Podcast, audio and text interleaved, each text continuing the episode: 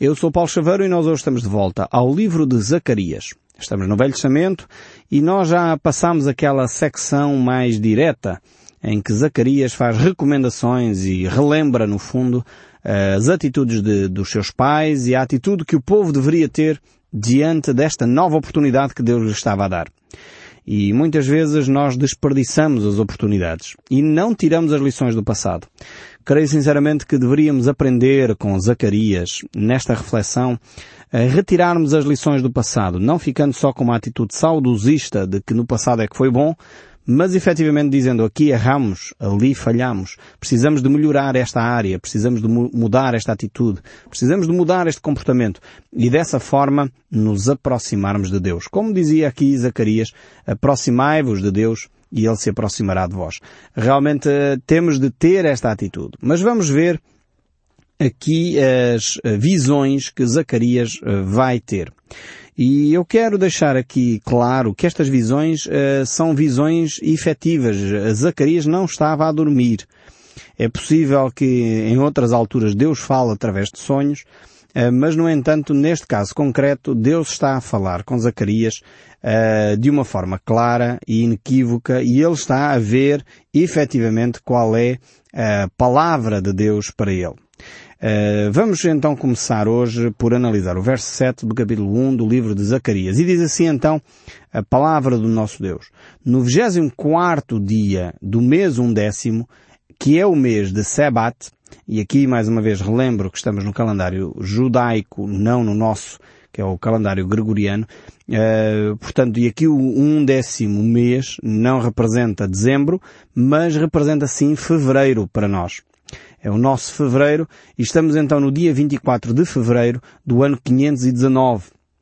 Passou mais um ano, portanto já não estamos no, naquele tempo, ainda que para os judeus era no mesmo ano, portanto estávamos no segundo ano do rei Dário, uh, porque ainda não tinha terminado o ano, mas para nós já passou mais um, um, uns meses e já estamos no ano seguinte.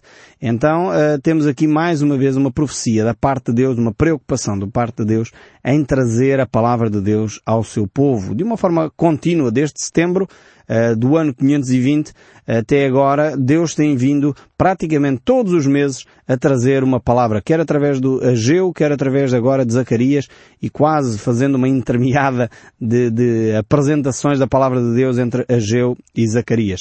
Estamos então neste 24 de fevereiro do ano 519, antes de Cristo, e vejamos então o que acontece à palavra do nosso Deus. Veio a palavra do Senhor ao profeta Zacarias, filho de Baraquias, filho de Ido, dizendo, tive de noite uma visão.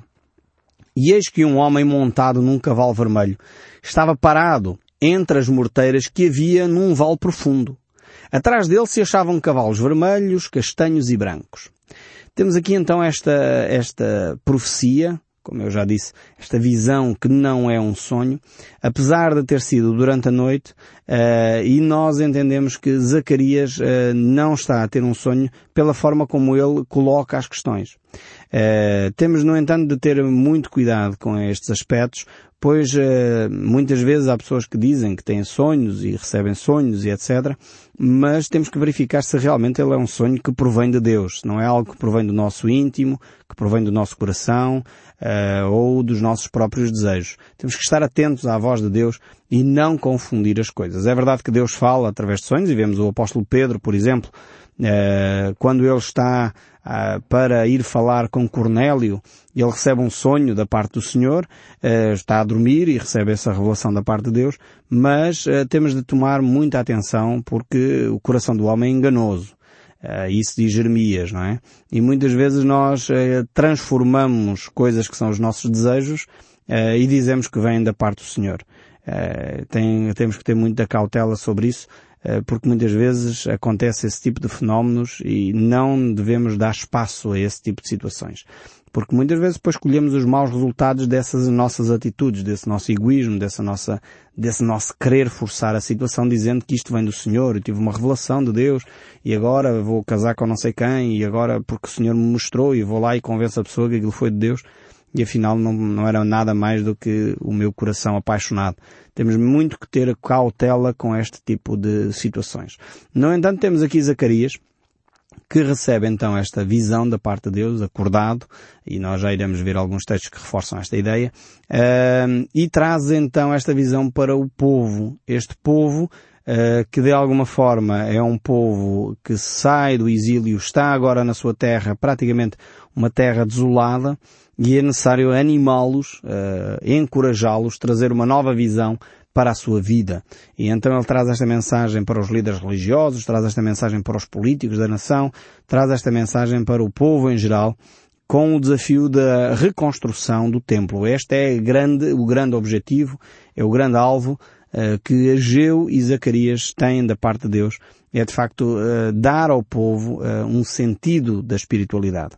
A reconstrução do templo não era meramente uma tarefa material, não era uma tarefa megalómana de uma construção lindíssima, uma coisa qualquer de opulência religiosa. Não tem nada a ver com isso. Tanto que vemos que quem traz esta palavra ao povo não são os sacerdotes. Não é o sumo sacerdote Josué.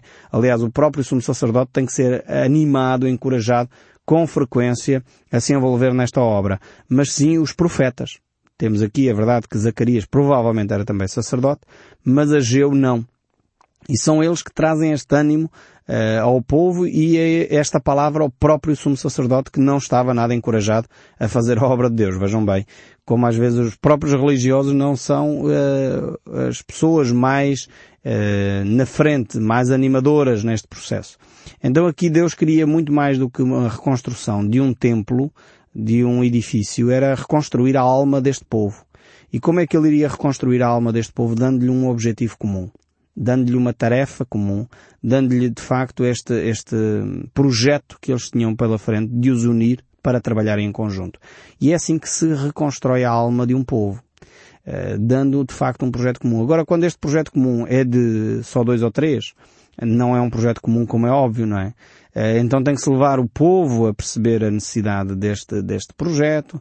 E isto aqui deixa uma recomendação para os nossos líderes políticos que às vezes querem obrigar o nosso povo a fazer obras uh, que dizem eles são estruturais para a nação, mas onde a nação nem está a ver, nem está entusiasmada com isso.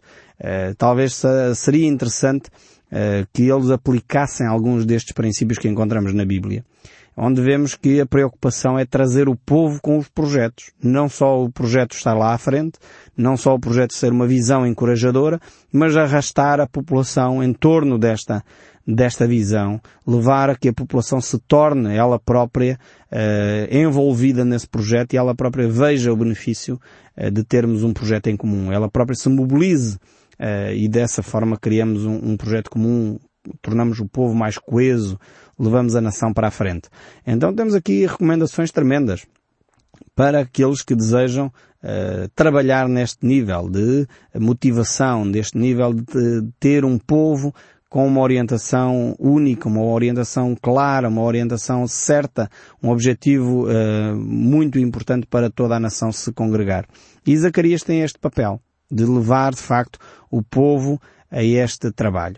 Então estamos aqui diante da primeira visão. Esta primeira visão um pouco estranha, se calhar para cada um de nós, mas que temos que mais uma vez cruzar aqui alguma informação eh, de outros textos bíblicos que já falam destes mesmos símbolos. Aqui a visão é, é repleta de símbolos, portanto as visões têm a ver com isso. Eh, nem sempre a visão é objetiva, como o caso de Ageu, e temos estes dois líderes, eh, Ageu e Zacarias, que estão a viver no mesmo período, mas que têm tarefas diferentes. Deus atribuiu-lhes tarefas diferentes.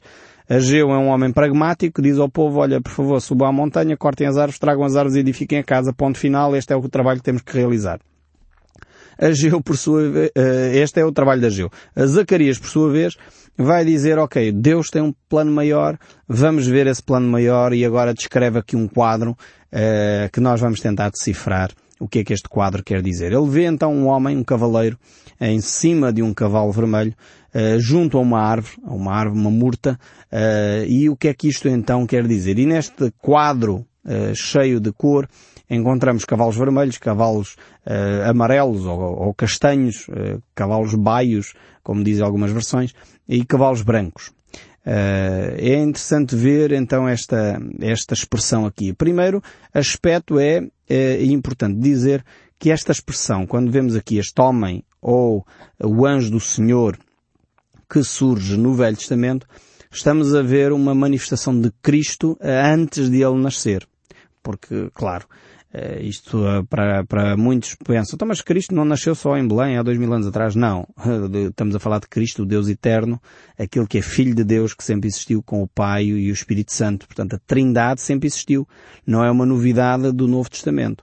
A Trindade existiu lá no livro do Gênesis. Aliás, é interessante ver algumas, alguns restícios disso quando Deus diz façamos o homem à nossa imagem e semelhança, ou seja, está a falar no plural e queremos nós que está a falar ali da Trindade, um, e de facto depois vamos encontrando noutros textos esta expressão de Jesus Cristo. Chama-se a isso Cristofania, ou seja, uma, uma aparição de Cristo antes de ele ter nascido. E aqui temos uh, Zacarias a ter essa, essa visão de Cristo, e a palavra normalmente associada a isso é, é o anjo do Senhor.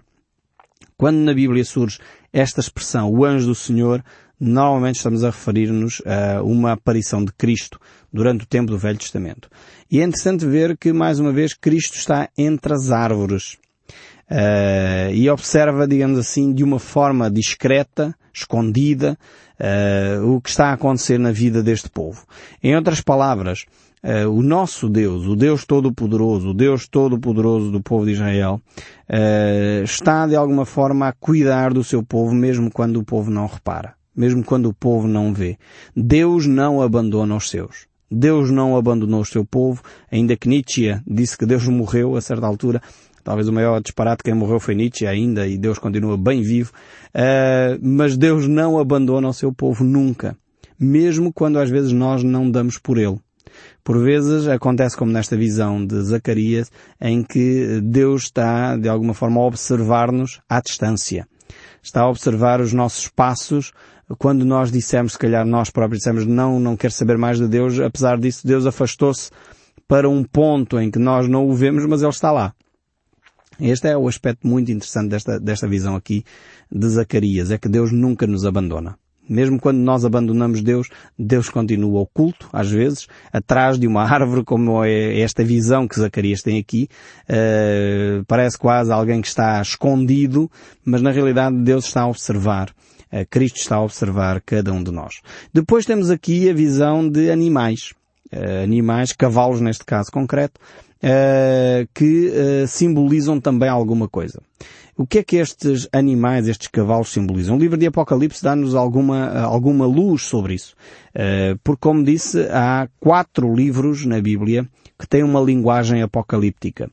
Temos o próprio livro de Apocalipse, que dá o nome a essa linguagem, uh, que é escrito pelo apóstolo João, aquele que viveu com Jesus Cristo, o apóstolo amado, uh, na ilha de Patmos, quando ele está exilado lá na ilha de Patmos, ele escreve esse livro tremendo que tem uma, uma mensagem de esperança para o mundo.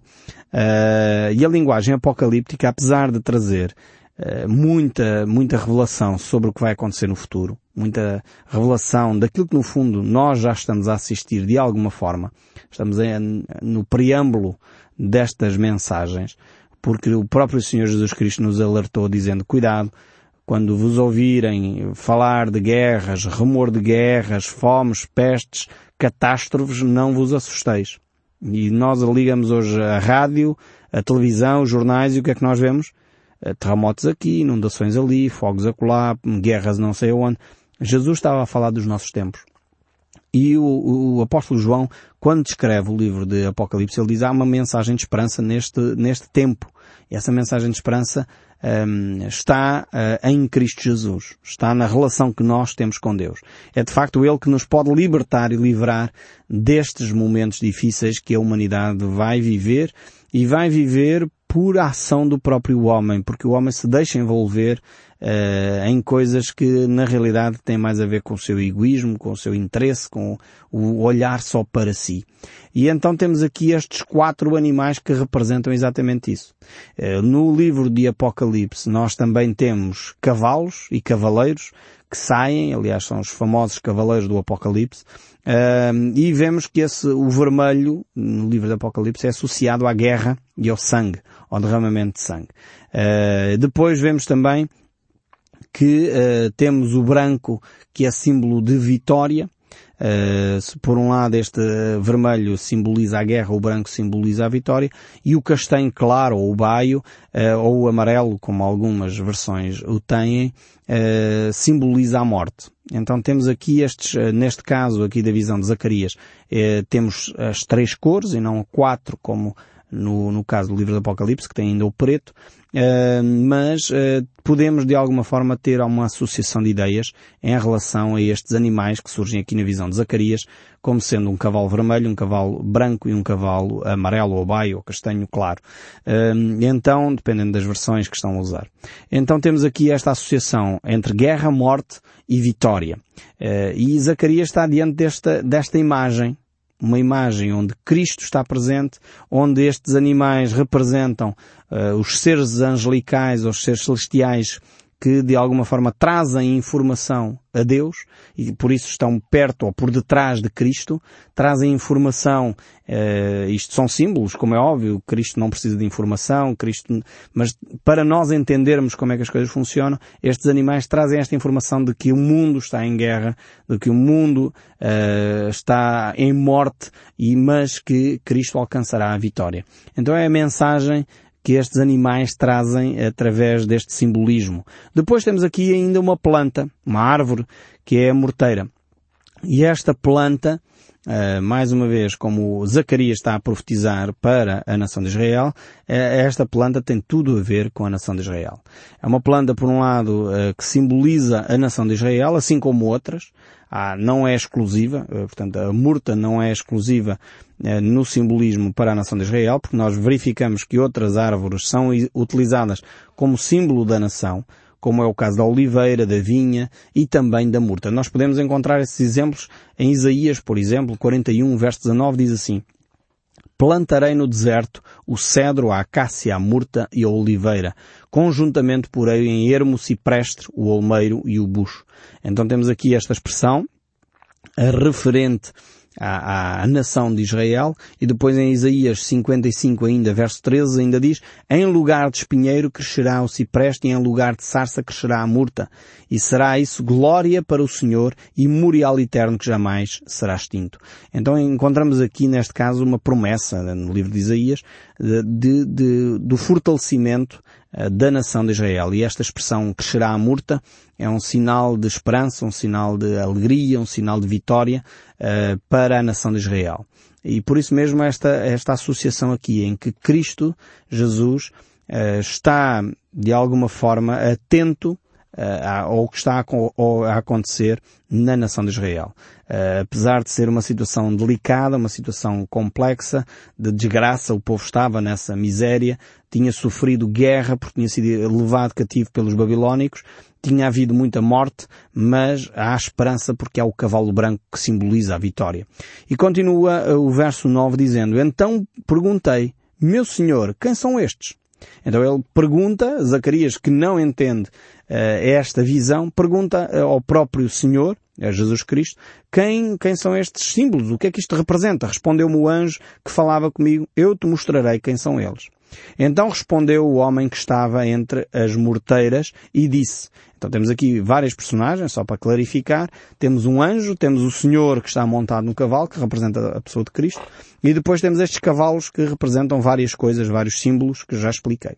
E então está ele entre a morteira e diz, são os que o Senhor te envia para percorrerem a terra. Eles responderam ao anjo do Senhor que estava entre as morteiras e disseram, nós já percorremos a terra e eis que toda a terra está agora repousada e tranquila. Aqui temos uma mensagem uh, que estes seres, portanto, seres angelicais, que de alguma forma representam os seres angelicais, os querubins, que noutros textos representam os querubins. No livro Ezequiel, por exemplo, traz estas referências, uh, querubins e outros seres uh, espirituais, uh, celestiais, e de alguma forma aqui representados por estes animais, estes cavalos de várias cores. E eles têm aparentemente uma mensagem de esperança. Uma mensagem que uh, é repousa agora a terra uh, tranquila, aparentemente segura. Eles viajaram, digamos assim, pela terra, andaram por vários lugares, vi, vi, viram no fundo o que estava a ocorrer e de alguma forma trazem esta notícia. Esta notícia que uh, aparentemente é uma notícia de tranquilidade, aparentemente é uma notícia de esperança, uh, mas ao mesmo tempo nós, como povo português, temos aquela expressão uh, que depois da tempestade vem a bonança. Agora, será que é isto que estes seres angelicais estão de facto a dizer? Ok, já passou a pior tempestade, ou de facto eles estão a afirmar a segurança e a tranquilidade. Isso é o que nós iremos ver no próximo programa. Por isso não deixe de ouvir o som deste livro. Que Deus o abençoe ricamente e até ao próximo programa.